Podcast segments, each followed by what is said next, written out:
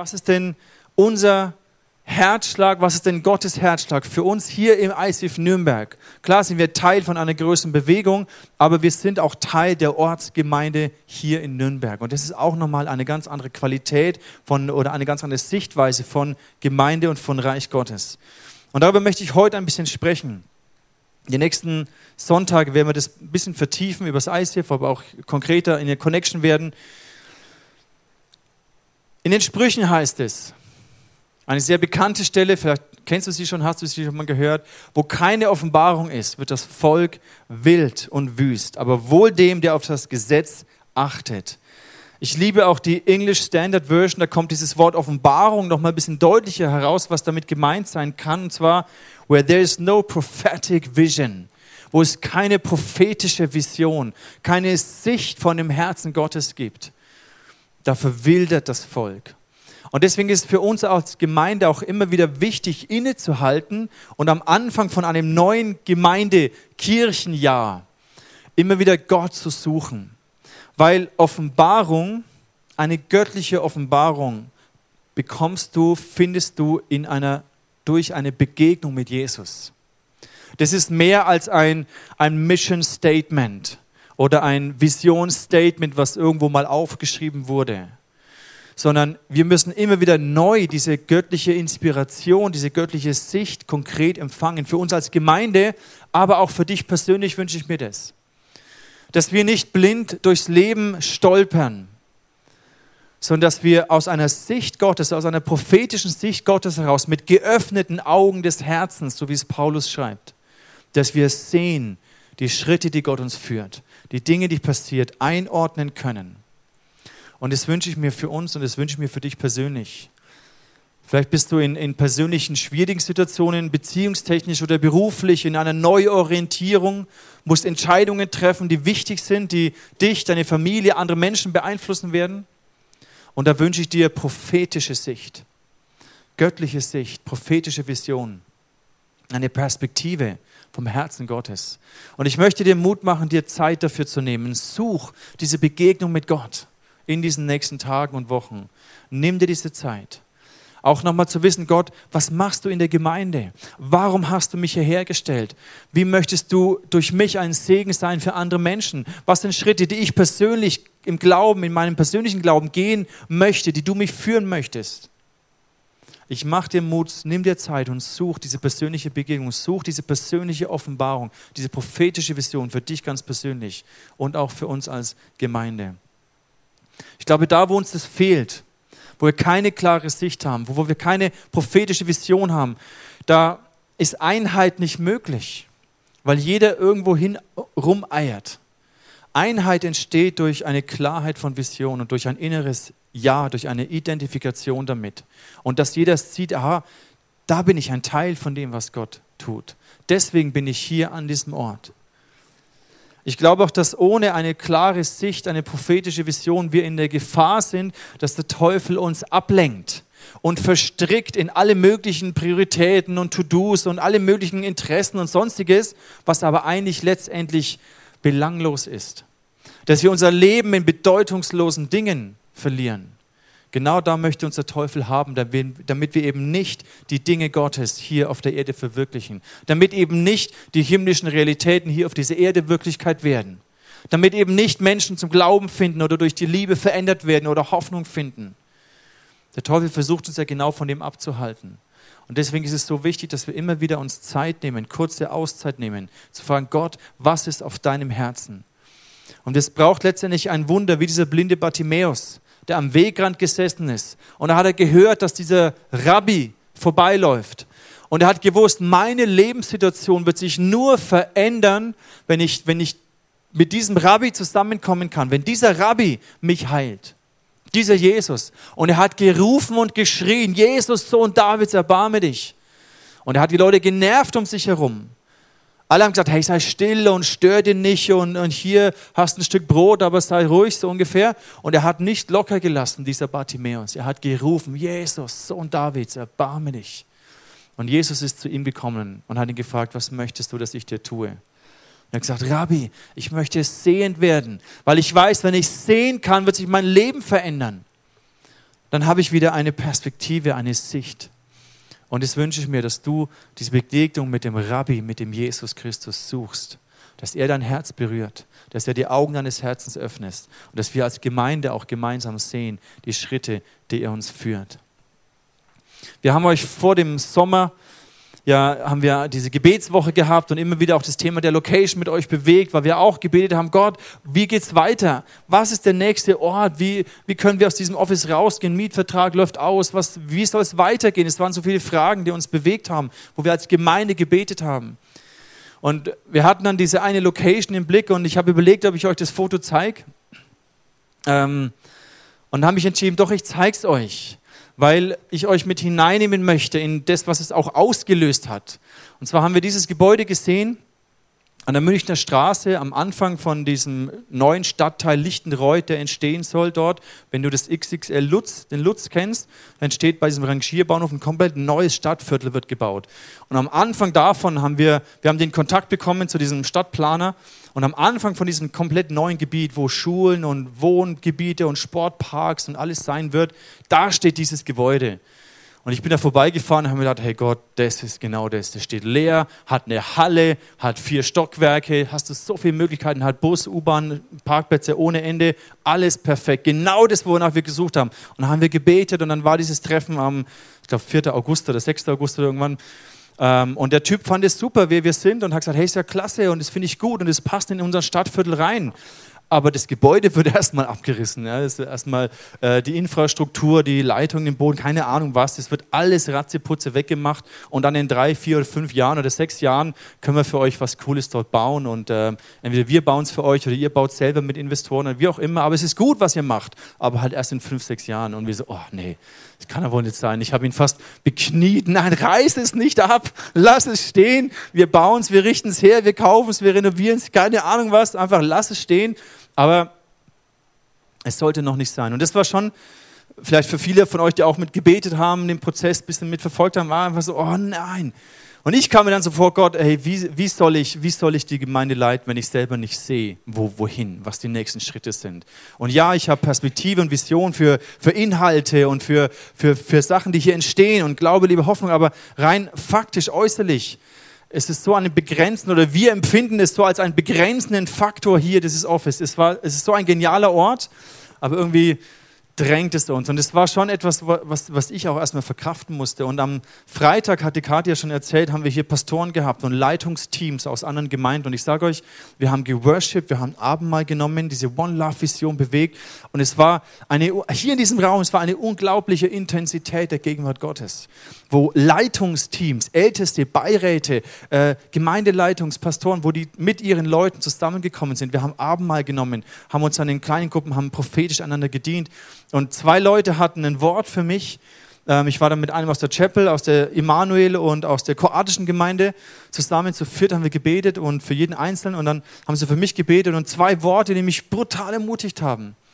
Ähm, und das war so eine, eine, eine Qualität der Gegenwart und der Intensität Gottes, das war unglaublich. Und ähm, ein Wort war eben, hey, lichtet den Anker. Es mag vielleicht neblig sein, aber lichtet den Anker.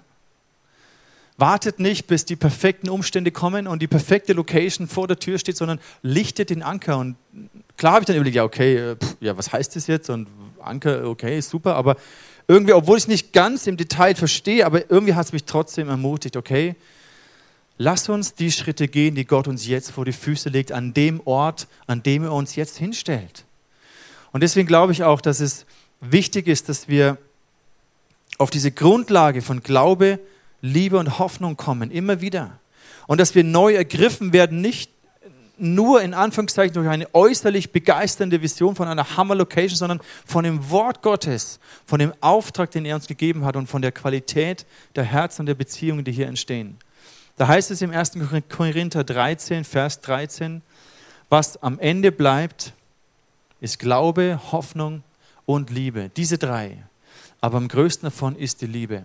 Und vor Jahren schon hat Gott uns das wie so als in unser Herz hineingelegt, als eine Sicht für das ICF hier in Nürnberg.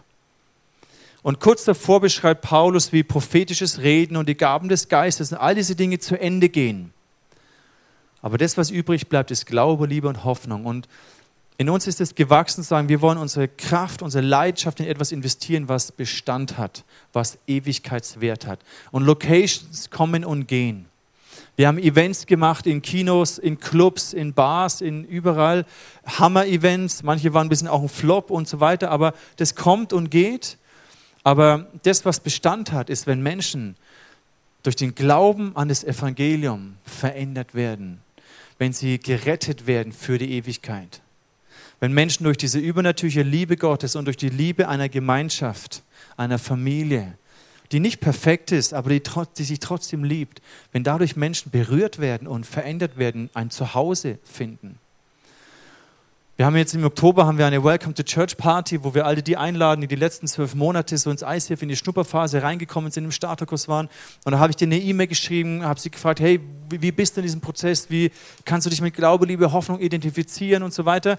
Und da kamen E-Mails, die mich total berührt haben. Vielen Dank an alle, die eine geschrieben haben. Es hat mich wirklich gefreut, was ihr geschrieben habt, wie, wie wichtig euch das ist, wie wichtig es euch geworden ist, hier ein, ein Zuhause, eine geistige Heimat gefunden zu haben. Und das ist etwas sehr, sehr Wertvolles. Und das passiert, egal, ob wir eine hammerstylische große Location haben oder ob wir immer noch hier sind. Ich meine, es ist ja auch nicht so schlecht hier. Also vorhin hat mir eine gesagt nach der ersten Predigt, hat man, also ich finde es super hier. Ja? Ähm, die war seit Jahren nicht mehr da, kam jetzt mal wieder und hat man, ist so, naja, ist vielleicht was anderes, wenn man jeden Sonntag hier ist, aber ist ja egal. Ähm, aber das ist die Grundlage von dem, weil ich glaube, Glaube, Liebe, Hoffnung, das sind ganz tiefe Bedürfnisse, die jeder Mensch hat. Und wenn Gott sagt, das ist das, was Bestand hat, ich meine, jeder Mensch braucht eine Sicht, einen Glauben, klammert sich an irgendetwas. Diese Leere, diese Sinnlosigkeit des Lebens, wenn du keinen Glauben hast, ist, ist fatal. Menschen sind verzweifelt, sie brauchen Glauben. Und der Glaube an das Evangelium ist das Beste, was es gibt.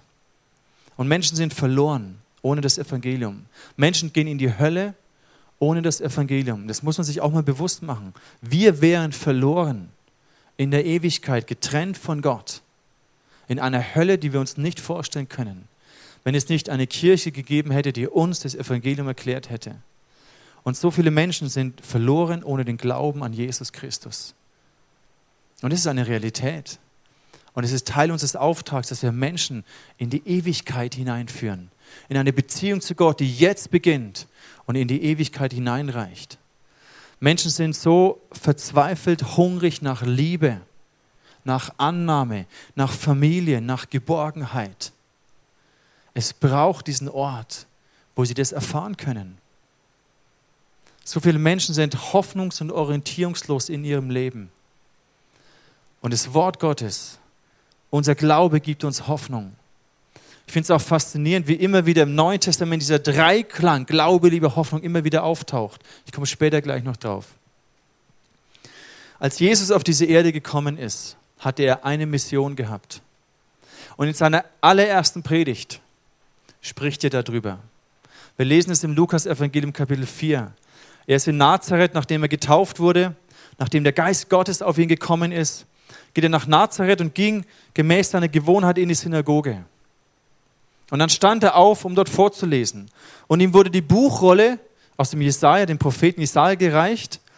Und er hat dort diese Stelle gelesen, wo es heißt: Der Geist des Herrn ist auf mir, weil er mich gesalbt hat, den Armen frohe Botschaft zu verkünden. Er hat mich gesandt, zu heilen, die zerbrochenen Herzen sind, Gefangenen Befreiung zu verkünden und den Blinden, dass sie wieder sehend werden, Zerschlagene in Freiheit zu setzen und zu verkündigen das angenehme Ja des Herrn, das Gnadenjahr des Herrn wird es auch übersetzt. Und er liest dieses Zitat vor, klappt die Buchrolle zusammen und alle schauen ihn an in der Synagoge.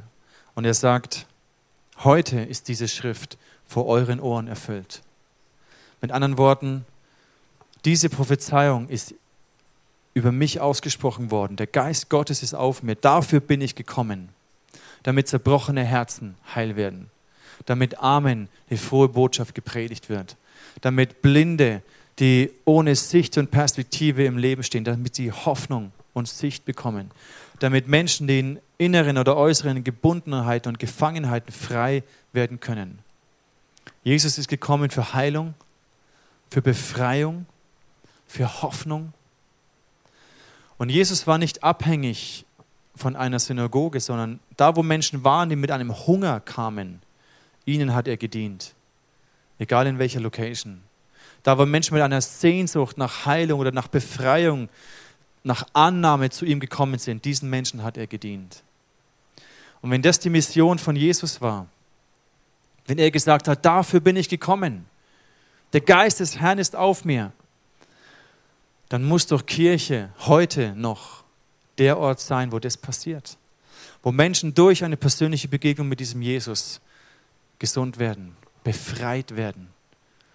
So viele Menschen, und vielleicht kennst du auch Dinge aus deinem persönlichen Leben, die dich unfrei gemacht haben. Für mich war es lange Zeit Menschenfurcht, Minderwert, Angst vor Ablehnung, Angst vor Versagen, Dinge, die mich unfrei gemacht haben. Und auch durch diese Stelle hat Jesus zu mir ganz persönlich gesagt, da war ich 16, 17 Jahre, und hat gesagt, Dani, ich bin für dein zerbrochenes Herz gekommen, um dich heil zu machen. Und es hat bei mir damals, ich weiß noch, diesen Traum losgekickt, dass Kirche der Ort ist, wo das passiert.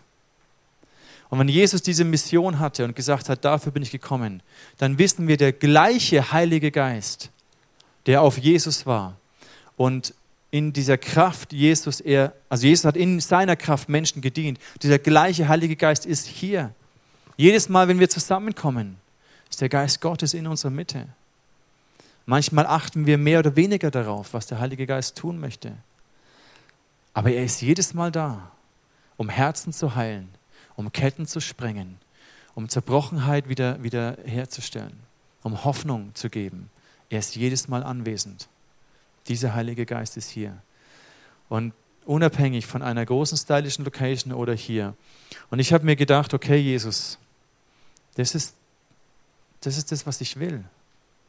Weil so viele Menschen hier sind, in dieser Stadt wohnen, die keinen Glauben haben, die Liebe nicht kennen, die keine Hoffnung mehr haben.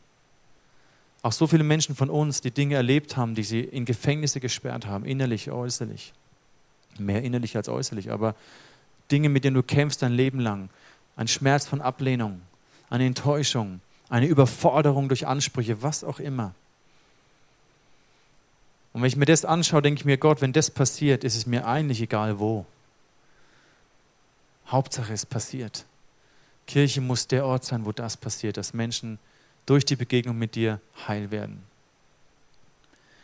Und auch unsere Mission ist es, durch unsere Celebrations, durch unsere Life Groups, durch das Gemeindeleben, was wir, was wir leben, durch die Ministry Teams, die wir haben, dass wir das umsetzen. Unsere ICF Nürnberg Vision und Mission. Wir kommen jeden Sonntag zusammen.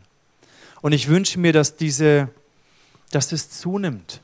Diese Gegenwart Gottes in unserer Mitte, dieses Bewusstsein, Gott ist hier.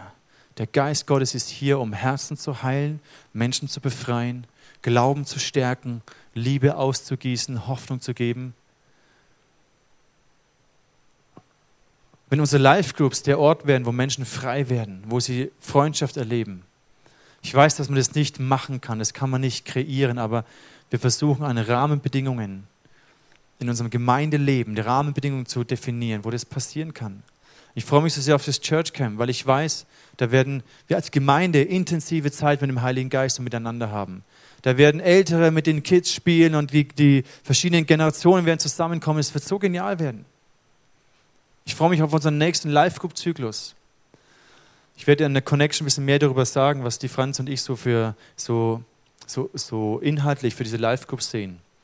Aber es wird es muss mehr und mehr, es wird mehr und mehr ein Ort von Heilung und Veränderung durch die Liebe Gottes, durch die Kraft des Heiligen Geistes. Auch unsere Ministries, die sind, die sind nicht nur dafür da, hier die Teams im ICF, die sind nicht nur dafür da, dass die, dass ähm, die, die Veranstaltungen funktionieren, dass alles so am Laufen gehalten wird. Das ist, das ist nicht der Fokus von unseren Ministries, sondern die Bibel zeigt uns, dass Glaube, echter Glaube, tatkräftig wird durch Liebe. Hier steht auch wieder die Verbindung von Glaube und Liebe. Im Galaterbrief. Denn wenn jemand mit Christus verbunden ist, spielt es keine Rolle, ob er beschnitten oder unbeschnitten ist. Also spielt es keine Rolle, welche Location wir uns treffen. Das Einzige, was zählt, ist der Glaube, ein Glaube, der sich durch tatkräftige Liebe als echt erweist. Seht ihr diese Verbindung von Glaube und Liebe, wenn dein Herz berührt ist von der Liebe Gottes, wenn du empfangen hast und gestärkt wurdest, dann fließt es doch automatisch aus dir heraus. Du möchtest automatisch anderen dienen. Und Jakobus schreibt später, dass Glaube tot ist, wenn er nicht weiterfließt. Unsere Ministries sind nicht dafür da, dass einfach irgendwie alles funktioniert, sondern unsere Ministries sind eine Plattform, wo Glaube, der überfließt, Ausdruck findet. Wo Kreativität, oder Leidenschaften oder Begabungen, die Gott geschenkt hat, Ausdruck finden, um anderen Menschen zu dienen, um Hoffnung in ihr Leben hineinzubringen, um das Evangelium zu predigen auf verschiedene Arten und Weisen. Dafür sind unsere Ministries da. Ein Zeichen zu setzen von dem, was Jesus gesagt hat, ich habe euch die Füße gewaschen, ich habe euch gedient, dient ihr einander. Dienst ist etwas Kostbares. Hat manchmal so ein bisschen negativen Beigeschmack von, ich bin ja der Depp, der alles machen muss. Aber ganz ehrlich, Nachfolge beginnt genau an dem Punkt, wo wir unser Leben hinlegen. Wo wir Jesus nachfolgen sagen, hey, er hat uns gedient, er hat sein Leben hingelegt, er hat seinen Jüngern die Füße gewaschen. Und wenn ich das tief ergreife, ist mein Dienst an anderen Menschen nicht einfach nur Pflichterfüllung und damit halt der Laden läuft, sondern ist ein Privileg in die Fußstapfen von Jesus hineinzusteigen, mich in diese Mission von Jesus einzuklinken, der gesagt hat, ich bin gekommen, damit zerbrochene Herzen heil werden, damit Menschen Befreiung erleben können. Das ist der Dienst in unseren Ministries, wofür wir unser Bestes geben. Egal in welcher Location. Wenn Menschen frei werden, das Evangelium gepredigt wird, Menschen zu Hause erleben, das ist das, worum es geht. Unsere Ministries sind eine Charakterschule. Ich habe vorhin in der ersten Celebration die ganzen Kids gesegnet für, die neues, für, für das neue Schuljahr. Auch alle Studenten hier, ich segne euch auch für das neue Semester. habe ich vergessen, ich wollte es eigentlich vorhin machen. Ähm, aber die Kids, die wir sehen, ist es, dass hier Männer und Frauen aufwachsen, die, die gesunde und starke Persönlichkeiten werden. Und natürlich sind sie Rabauken und machen Blödsinn und sind, ne, brauchen noch den Schliff und sowas und die Liebe und alles, was es braucht. Aber da ist Potenzial in dieser Generation. Das ist die Zukunft für unser Land. Unsere Ministries sind Charakterschule. Gott möchte uns Einfluss geben in unser Land. Gott, unser Land braucht Menschen, die Einfluss nehmen. Unsere Ministries sind dafür da, Hoffnung zu bringen.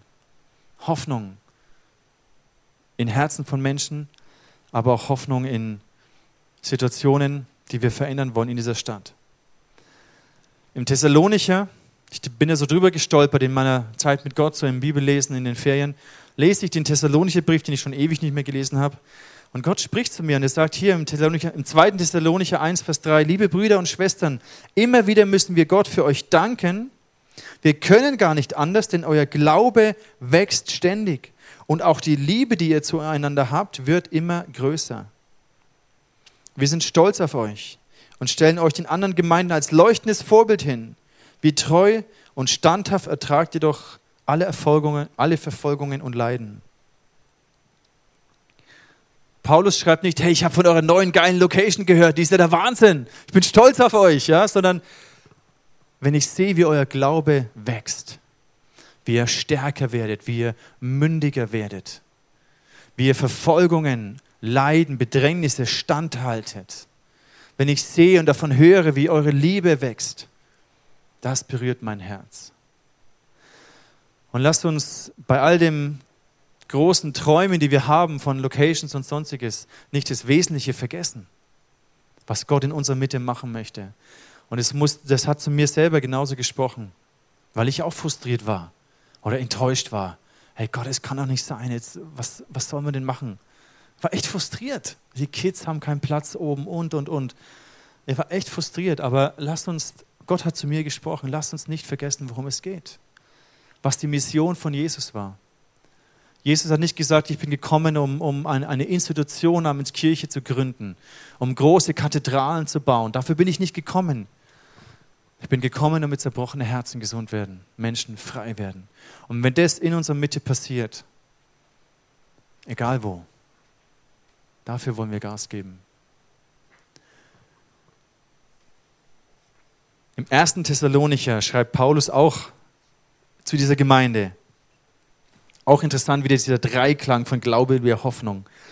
Vor Gott, unserem Vater, erinnern wir uns, mit welcher Selbstverständlichkeit ihr euren Glauben in die Tat umsetzt.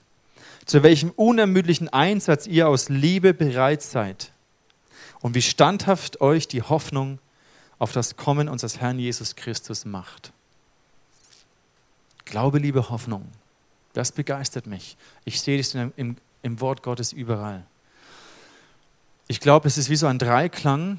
Wenn du eins rausnimmst, dann wird es komisch. Wenn Glaube nicht aus Liebe überfließt zu anderen Menschen hin, dann wird es komisch. Deswegen glaube ich, sagt Gott, am Ende, was übrig bleibt, ist Glaube, Liebe, Hoffnung. Standhaft zu bleiben, Geduld zu bewahren. Weiter hinten heißt es dann im nächsten Vers, Vers 5. Und es hat mich auch, hat der Heilige Geist zu mir gesprochen über einen Next Step, den wir gehen wollen, den er mit uns gehen möchte. Da schreibt Paulus, denn unser Evangelium kam zu euch nicht allein im Wort, sondern auch in der Kraft, in dem Heiligen Geist und in großer Fülle. Und da habe ich so zurückgeblickt das, über das letzte Jahr, über die ganzen Predigtserien, die wir hatten. Und ich finde, wir hatten echt hammergute Serien, wo Gott durch mich, durch andere, der, der Prediger, gesprochen hat. Wir hatten so inspirierende Verkündigungen. Ich sage das nicht, um mich zu loben, sondern ich einfach, ich schaue zurück und merke, hey Gott, danke. Danke dafür. Für Fair Gospel, für Next, also äh, Hashtag Jesus und äh, lauter so Sachen, Wegweiser, Ehre, Antrieb, all diese Serien, die wir hatten. Aber ich wünsche mir, dass wir nicht nur in unseren Predigtserien perfekt und gut und exzellent sind, also perfekt sind wir nicht, aber schlecht sind wir auch nicht, sondern Paulus schreibt hier, das Wort kam nicht allein, mein Evangelium kam nicht allein im Wort, sondern in der Kraft, in dem Heiligen Geist, in der Fülle, in großer Fülle. Das Evangelium hat noch so viel mehr bereit als eine ansprechende, gut aufgearbeitete Predigt. Das Evangelium, da ist noch so viel mehr Kraft drin, des Geistes Gottes. Und das wünsche ich mir. Danach sehne ich mich. Dafür bete ich. Dass wir das Evangelium, die Kraft des Evangeliums noch viel mehr in einer viel größeren Fülle erfahren. Und wenn Gott uns dann noch in eine andere Location führt, ist es auch okay. Aber der Fokus ist das Evangelium, der Geist Gottes in unserer Mitte. Glaube, Liebe, Hoffnung. Und das hat mir persönlich geholfen, diesen, diese Enttäuschung oder ein bisschen auch meinen Blick wieder zu korrigieren.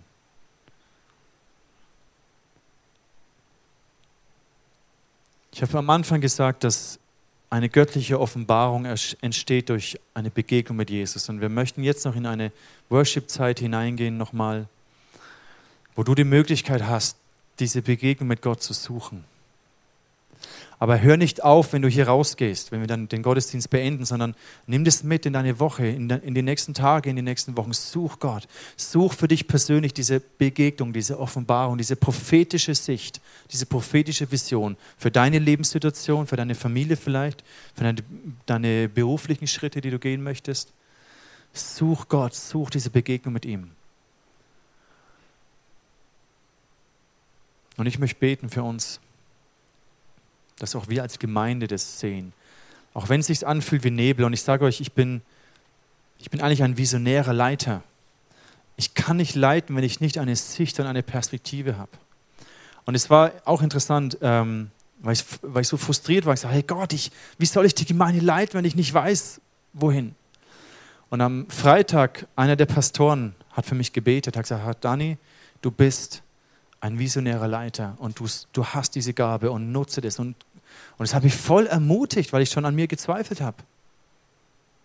Es hat mich so gestärkt, diese Pastoren. Und auch wenn es sich neblig anfühlt, lass uns den Anker lichten. Lass uns nicht warten, bis die Umstände perfekt sind. Lass uns das Evangelium predigen. Lass uns Liebe in unseren Life-Groups wachsen in unserer Liebe. Lass uns einander dienen mit dem Besten, was wir haben. Lass uns Hoffnung in diese Welt hineinbringen. Und dann, glaube ich, wird sich etwas verändern. Ich möchte beten für dich, dass Gott die Augen deines Herzens öffnet, dass du prophetisches Sicht bekommst aus einer Begegnung mit Jesus heraus. Halleluja. Jesus, danke. Du bist so gut.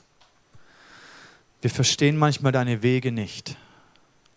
Und manchmal kommen wir ans Ende von unserer Kraft und unseren Möglichkeiten. Aber da finden wir dich. Und ich bete, Jesus, für jeden von uns, dass wir dich finden, dein Herz finden, deine Stimme hören. Danke, Heiliger Geist, dass du hier bist, uns niemals alleine lässt. Auch wenn wir an uns zweifeln, dass du nicht an uns zweifelst, dass du die Berufung bestätigst.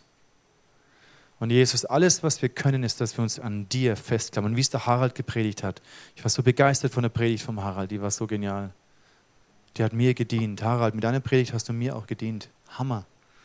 Hat mich echt ermutigt, dass wir an Jesus festhalten. Und dafür segne ich dich mit einer prophetischen Sicht. Halleluja.